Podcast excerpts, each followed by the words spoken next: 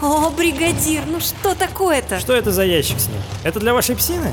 Да это обморочная притащила. Сволочь бледная, вот вечно как он с ней свяжется, у него какие-то проблемы. Звучит как ревность. Несите его сюда.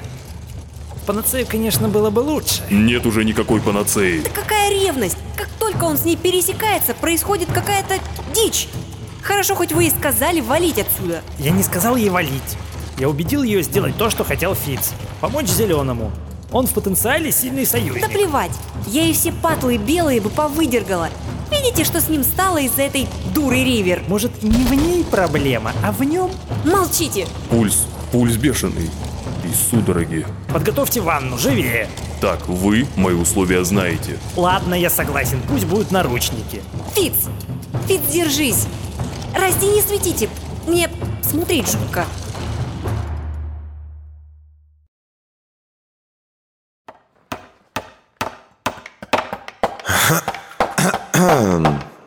Так, а где это? А, вот. Так, э, м, ага. А можно я?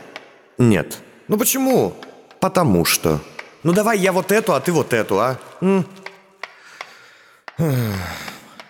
Ладно. Акт второй. Сейчас. Акт второй. Часть 90 Мать мою, уже 90 Сажу вам на рожу.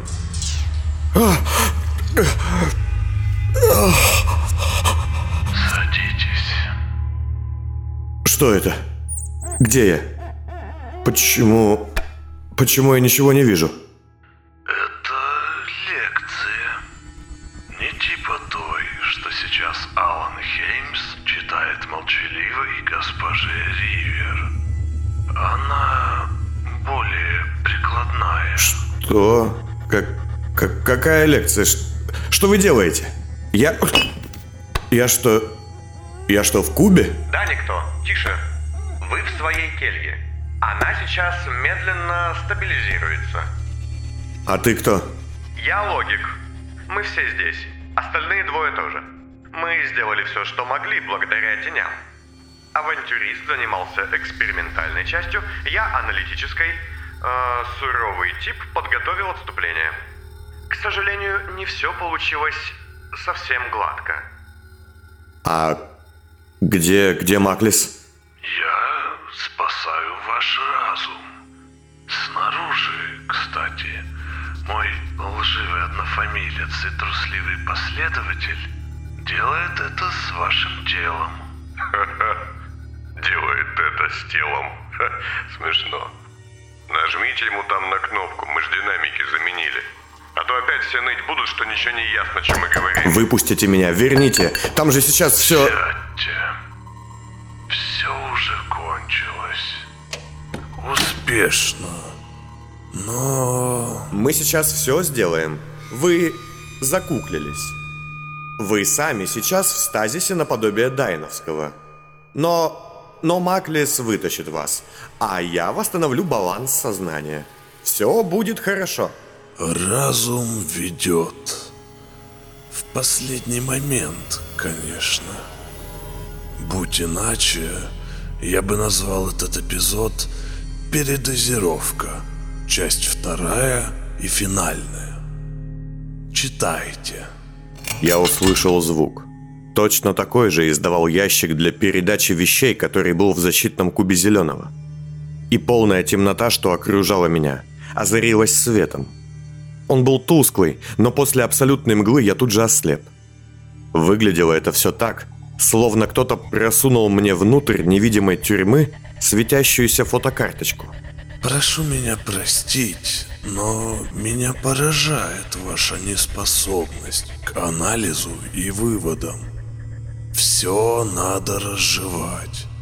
И раз вы не учитесь через анализ и осмысление, мы будем делать это буквально. Однако, подойдя ближе, я увидел, что это и не фото вовсе, а... Не знаю даже, как описать. Представьте, что вы смотрите на покрытое черной краской стекло, и кто-то снаружи внезапно проводит тряпкой, пропитанной пятновыводителем. Вот в подобное появившееся окошко, грязное и небольшое, я увидел темное лекционное помещение, хотя одновременно с этим тут же осознал, что это была сцена. В качестве лектора выступал логик, почему-то одетый как Алан Хеймс, а слушали его двое студентов. Суровый тип, примеривший одежду собаки, и авантюрист, выреженный как Гейл. Они были втроем, однако мне показалось, что в помещении присутствует кто-то еще. Но разглядеть мне его не удалось. Итак, господа, тема нашей сегодняшней лекции «Вы что, идиоты?» Ой, ну началось. Авантюрист, положив ноги на парту, закатил глаза к несуществующему потолку. «Скажите, было ли вам ясно, что пилюли не несут должного эффекта?» Эффект был. Суровый тип закурил и нахмурился. Выглядел он потрепанно. Просто... Сходил на нет очень быстро. И что-то в глубине сознания мешало нам выйти за некие рамки. Так? Да. Логик мелом поставил галочку на доске. Господин Красный сказал нам, что есть их горстями эти пилюли ошибка. Так? Было дело? Да. Еще одна галочка. И не раз.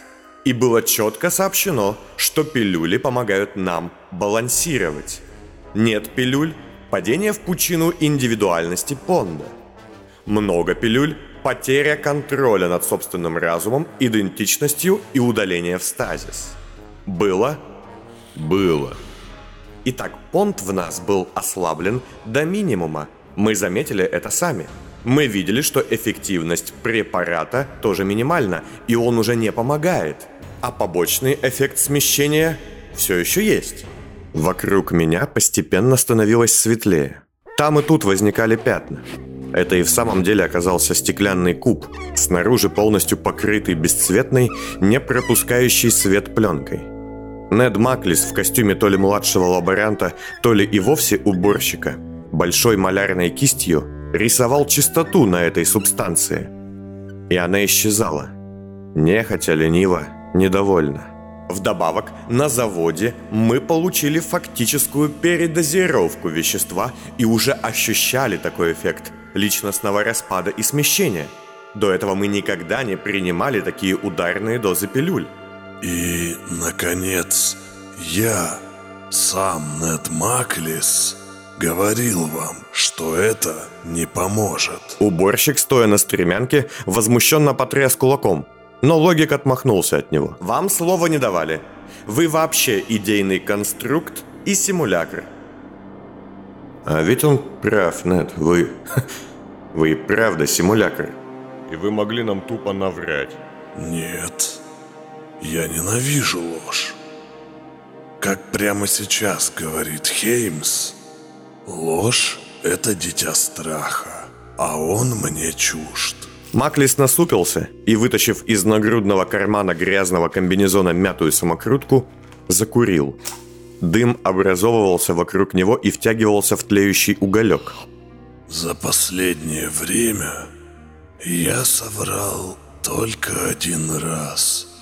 И то по собственному незнанию. Лишь сейчас я заметил, что куб мой только внутри был правильной фигурой.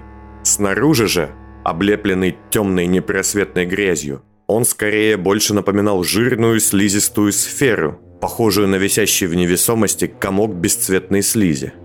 О, неужели вы чего-то не знаете? Так бывает. Суровый тип бросил свой окурок куда-то назад в темноту студенческих парт. И я увидел, что кто-то поднялся и затушил его ботинком. Мое незнание было обеспечено моим пленом. Но это не суть. Тишина! Так вот, даже в нашей табеле на момент решения сожрать горсть пилюль было написано в графе «Принимали ли вы препарат?» Вот, написано «да». И не просто «да», а «да-да-да». Я не могу. Это чистой воды идиотизм, форменный. Лекция закончена. И свет тут же погас. На миг я испугался, что снова оказался в бесконечном нигде.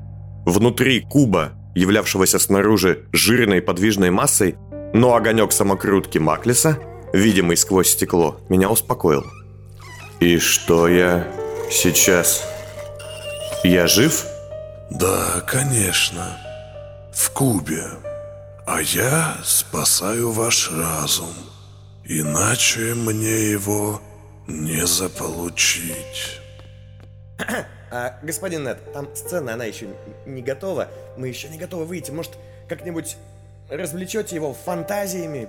Что-нибудь типа из серии «Что было бы, если...» Это всегда занятно. Ага. А мы там пока все стабилизируем. Угу. Итак, что было бы в иных вариантах в ситуации с Ламией? Будущее всегда так любопытно. Я лично считаю себя историком будущего. Он кашлянул. Из трех сторон куба возникли за стеклом висящие в темноте лучи ярких прожекторов. Свет от них бросал необычные тени. И посмотрев наверх, я увидел, что источником его являются висящие в нигде циферблаты, обращенные вниз подобно уличным фонарям. Но это информация о вариантах. А значит, не для всех. Снова открылся люк, и в ящик для передачи упало что-то металлическое. Только для ваших ушей. Под штампом тайны. Одновременно с этим в свет каждого из трех фонарей циферблатов выкатились столы с какими-то миниатюрками на них. Разглядеть их я не мог. Сквозь все еще грязное стекло куба, пусть и было видно общую картину, но вот деталей разобрать было никак нельзя. Да что происходит? На ощупь в ящике я нашел подзорную трубу и наушники, которые каким-то непонятным образом с ней соединялись. «Мне нужно смотреть?» Спросил я Маклиса, которого теперь почти не видел. Очистив три стены, он взялся за четвертую.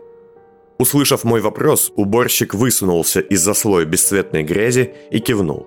«Ладно». Я поднес трубу к глазу, и она тут же зашипела и вцепилась в него.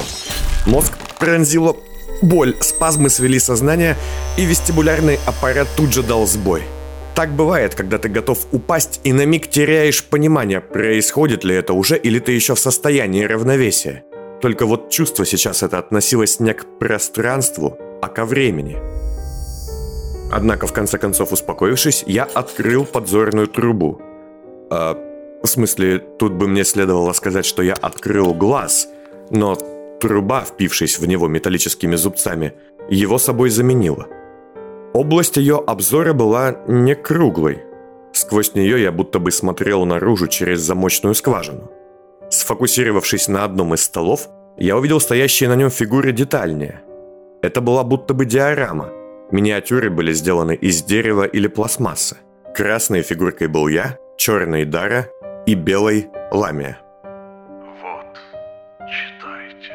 Послышался голос Маклиса из наушников, приделанных к подзорной трубе, и я, не отнимая ее от лица, нацепил их на уши. В это же время из темноты к столу вышел авантюрист с листком в руках. Авантюрист зачитывает описание сцены. Маэстро, музычку. Вы отпускаете пленницу, поддерживая ее решение. Она, бесконечно благодарная, дает вам свое слово союза. А заодно возвращает госпоже Ривер, потерянную той после гибели ребенка, возможность воплощать волю в столице, а не только в Мороке, чего она была лишена. Все, что он прочитывал, тут же воплощалось на столе, будто невидимый составитель диорамы заменял фигурки так быстро, что я не успевал разглядеть этого. Миниатюрная ламия тут же изменилась. Теперь она парила в воздухе, уносясь вверх. Дара же вновь обретает тело, и мы с ней обнимаемся. Но в глазах маленькой черной фигурки я вижу печаль. Но этот факт возвращает Даре тоску по ребенку, гнев и делает ее предвозвестницей будущего торжества белой ведьмы. Тоска становится сначала обидой, а затем чистой одержимостью. И вот я уже вижу диораму столичной улицы, на которой Дара, став орудием ламии, сливает воедино город и морок, заливая счастливым и радостным, но безумным смехом. А затем свет над столом погас. А вот что могло бы быть, прими вы предложение госпожи Ривер. Я обернулся на соседнюю стену и за ней увидел другую сцену. Диорама на столе была иной. Крошечный я стою, распахнув клетку с бланкой. и ламию тянет туда, охваченную нежными путами света. Свет этот то гаснет, то вспыхивает, и каждый раз ламия оказывается все ближе к клетке, и все блаженнее и покойнее выглядит ее лицо. Наконец она уходит в глубины обители половины, и воцаряется благодать. Вот. Сожалению, в тот же миг сама госпожа Ривер, не успев примерить новое тело, растворяется в том же покое и благости, навечно покидая нас и на этот раз уже точно. Прочитал логик, стоящий у стола, без особого выражения. Как один из так называемых тульпанов Бланки, она не может существовать без ламии, если не успеет занять чью-то физическую оболочку. Дара бросается ко мне. Шаг, еще шаг, и постепенно распахивает объятия. Она тоже спокойна, а я вот в ужасе и отчаянии. В момент, когда моя маленькая красная фигурка соприкасается с черной фигуркой Дары, та рассыпается в пыль и исчезает.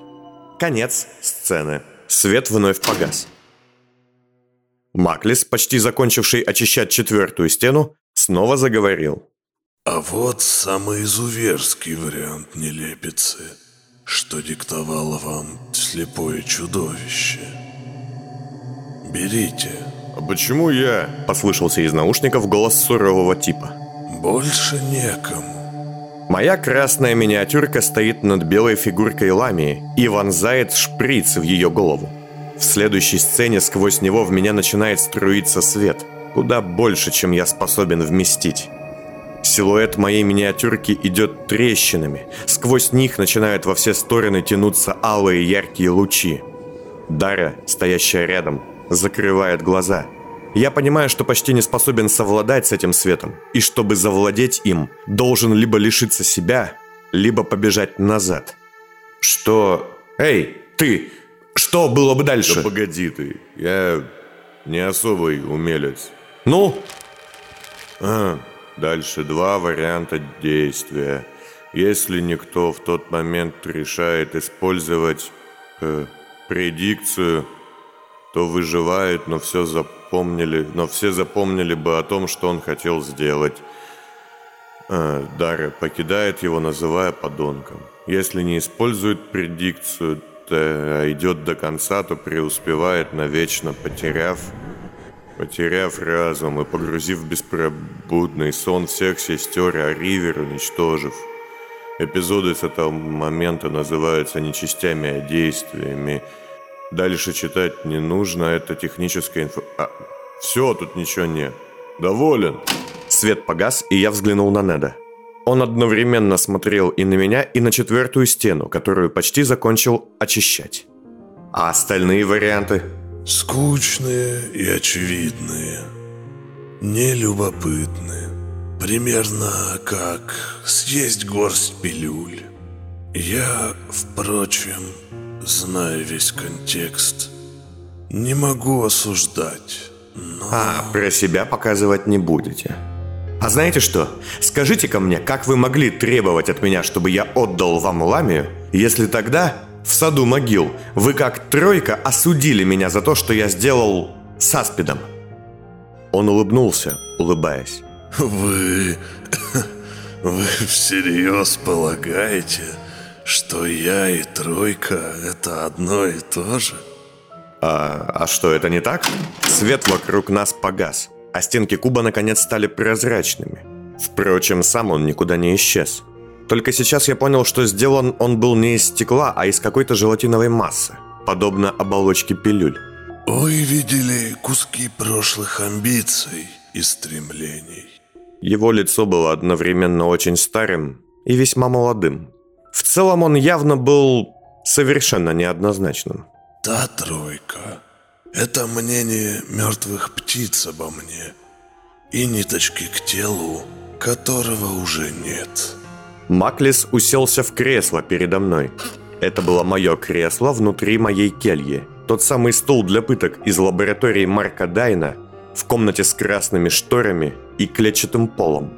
Нас все еще разделяла четвертая стена куба. Впрочем, верно. Я не допускаю поглощения одним разумом другого. Но Ламия... Это не разум. Это механизм. Прошу прощения, если вам в моем подходе показалась некая гуманность. Это лишь принципы. Разум неприкосновенен, но ламия лишь двигатель и инструмент такого подхода, не заслуживающий. Поразительно. Ведь вы тот же самый инструмент, Нет. Или, может быть, Дамьян все же?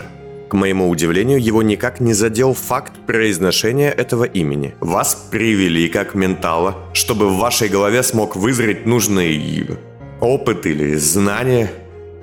Вы сами лишь инструмент, не больше, чем биологический меморий. Именно. Поэтому не требуйте от меня никакого гуманизма и человеческого отношения. Лишь принципы. Я понял, что говорю не с человеком, а даже не знаю с чем. Ваш... ваш разум, он... он совсем не настоящий. Он искусственный и искусный, но ему нужна база для раскрытия всех возможностей. Лицо его исказилось, пошло трещинами, и вместо двух глаз появилось семь замочных скважин. И теперь вы... Да, я войду в ваше сознание. Не сейчас, позже. Вы давно к этому готовы. Я сделал множество лазеек, хотя и не хотел ими пользоваться. Вы поймете, что именно позволяет мне проникнуть в вас, если вспомните детали. Однако мне льстит, что вы сами выбрали меня. Я вас не выбирал. Вы выбрали освободить госпожу Мэнс и возродить госпожу Мэнс и знали, что это будет означать ваш конец как личности через мое пришествие. Достойно человеческого уважения. Хотя слово «личность» тут излишне, как и человек. Вы такой же механизм, как и она, и я, только немного разболтанный. О, дискуссия на тему человечности намечается. Нет. Прошу меня простить, но нет. Оставим избитые темы «Что есть человек?» на откуп скучным фантастам. Человечность – это мораль, поступки и методы. Она может быть свойственна хоть машине – если та достаточно примитивно сделана. Меня интересует куда более интересный вопрос. Что есть я разума? Может ли я выйти за рамки одного эго? И никто из нас с вами не я в полном смысле. Он встал и указал мне на мой собственный глаз, к которому все еще была приделана подзорная труба. Я отсоединил ее и приложил к стеклу куба. Труба тут же сжалась и стала замочной скважиной. От нее вверх и вниз поползли трещины, создающие дверной проем. Вот оно что. Ха. Стоило догадаться. Я ведь... Я ведь тоже ментал, да? Мой протез затрещал, и указательный палец стал ключом. Искусственно созданный Эвелиной Ван Кейн. Понт, потом Лукреция в моей голове, Дайн. Ламия же сказала, что менталы могут хранить в себе чужие личности. А хорошо. Молодец. Я как тот малец, Ундол Козим, в котором восстановилась Дарья. Отлично. Но, в общем-то, что это значит? Ментал, не ментал, что это меняет? Что это значит для меня? Понимаете, менталы – понятия условные. Рожденные, искусственные. Нет разницы. Я скажу вам больше. Каждый может им стать. При определенных обстоятельствах. Как изыматели, например. Это и делает нас родней Болда. Чего вы хотите в итоге, Нет? Власти над всеми сознаниями? Мы все Ламия, Понт, Красный, те, кто внутри, и их слуга Холст, все абсолютно хотим одного и того же. Найти единомышленников, объединить их общей идеей, дать им новую цель. Лишь способы разные. И всем этим людям нужен я. Так вышло. О, как и наше время. Запомните, никто. Видеть не значит смотреть. И наоборот. Помните, как вы думали, что не умеете читать или говорить? Да, помню. Забудьте о том, что вы чего-то не можете, и у вас сразу все получится. До встречи. Маклис исчез, и я, шагнув к четвертой стене, вставил палец в замочную скважину. В следующий миг она тут же разлетелась яркой вспышкой. Обычно я возвращался в реальность, пусть даже и медленно, но всегда ясно и четко. Однако сейчас пробуждение заняло у меня, судя по ощущениям, целые часы. Стоило начать думать, пытаться соображать, и темный омут утягивал меня назад, в густую и тошнотворную массу.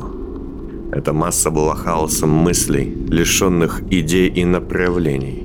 В основном мыслей простых и грязных, до омерзения грязных.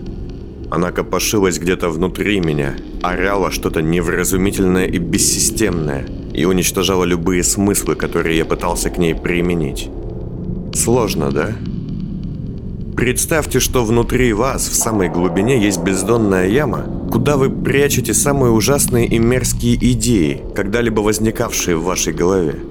Скажем, любовная связь с сестрой, желание толкнуть человека на линию антарохода, жажда смотреть на разлагающийся труп или отрезать частичку от самого себя. Представили? Я бултыхался в этом, пока не набрался сил, чтобы всплыть. А оно продолжало орать и копошилось вокруг.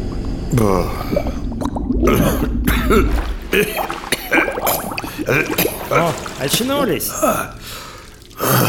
Хватит плюхаться без дела. Одевайтесь. Да ладно. Я не был удивлен тому, что плескался в вязкой ванной. Вот откуда эти телесные ощущения. Но вот был немного озадачен тем, что даже очнувшись, продолжал видеть все очень плохо. Словно сквозь мглистую пленку. Что... Что случилось, Расти? Мы были в каком-то очень богато обставленном, но запылившемся кабинете. Мое чувство города сразу просигналило мне. Мы в самом центре первого кольца. Так, быстро. Расти, сидевший рядом за столом с кучей бумаг и каких-то механизмов для воспроизведения записей, повернулся ко мне на скрипучем стуле без спинки. Я едва различил его лицо. Так плохо я видел и так темно было вокруг. Вы вернули к жизни Дару Ривер, совершенно не знаю зачем. Вместе с ней, слегка покалеченные, добрались в спасательной системе в место неподалеку отсюда. В первом кольце был новый взрыв, и это спасло нас от лишнего внимания.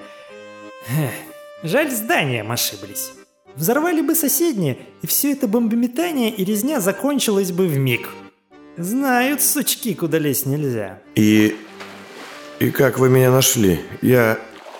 Я вообще ничего не помню. Я стал покачиваясь. Тело было деревянным, и с него медленно комочками падали капли восстанавливающей субстанции. Ха, кажется, я моюсь в таких бульонах чаще, чем в обычной воде. Дара, Она вытащила вас и смогла, ну, не знаю, нащупать Злату, видимо, или Мею. Те, как изыматели, которых вы наплодили, господин Белый. Вас почувствовали, трам-пам-пам, счастливая семейка в сборе. Я уселся на край ванны и опустил ноги на пол. Он был теплым. На ощупь вроде бы ковер. Но я почти ничего не чувствовал. Мне казалось, что я в очередной раз отлежал себя всего. И вот-вот по всей коже от головы до пят побегут жуткие кусучие мурашки. Ох, как я буду чесаться, если это произойдет. Знаете, Фиц, вы как-то омерзительно нематриархальны. Замечательные женщины носятся с вами, спасают вашу задницу раз за разом. И зачем? А где сама Дара? Она хотела остаться с вами, но я велел ей выполнять ваш наказ. Машина, что есть у Зеленого в доме, нам пригодится. Плюс и он сам, и возможность взять шепотом Мэнса за воронью тестикулу. И она... она что, ушла? Просто так? Мальчик мой, она не бросила тебя. Расти опять повернулся ко мне, и сейчас я увидел, что на том месте, где у него был окуляр, нацеплена повязка. На столе же между бумагами и механизмами виднелась золотая шкатулка с изображением филина, а также лежали несколько дорожек какой-то пыли. Видел бы ты, как она тут прыгала вокруг. Они с Соломеей чуть не подрались. Он улыбнулся на удивление добрый, а его единственный глаз как-то нездорово блеснул во тьме. Как же это должно быть тешит твое самолюбие. Но глупо тратить ресурс такого союзника на то, чтобы сидеть и смотреть на обугленную тушку. Что? В смысле, где я обуглен? Я встал и начал озираться. А что было вообще? Как... Как я выбрался? Только какие-то осколки. Крики, шум, дым. Капсула трясется, ее носит из стороны в сторону. Кнопки вылетают. Нет, вообще ничего не помню. Знаю только, что вместо кучи пилюль бросил в рот всего лишь одну, а затем шагнул в тени и... Да, шучу. Ну, условно. Вы немного повредились. Видимых ранений или ожогов на теле не было. «Дайте зеркало». Расти отмахнулся. Все в порядке. Ожоги на пальцах, ступнях, легкий кашель. В глазах мутить будет от внутричерепного.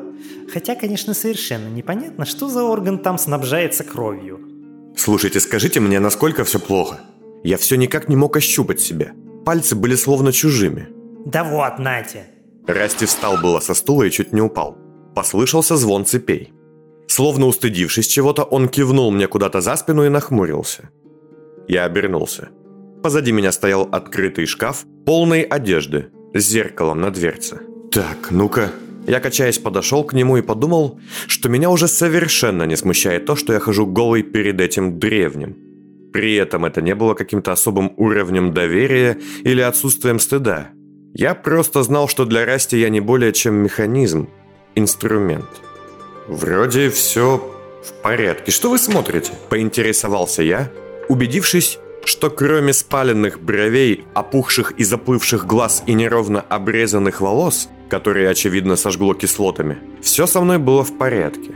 От напряжения у вас сейчас второй глаз выпадет. Я увидел в отражении зеркала, как Расти настороженно смотрит на меня. Просто волнуюсь. Смутился он снова и вернулся к своим бумагам. Как видите? Спросил он, бросив на пол смятый лист. Как-то не очень. Это потому что глаза немножко пожгло. Но через пару-тройку дней все будет в норме.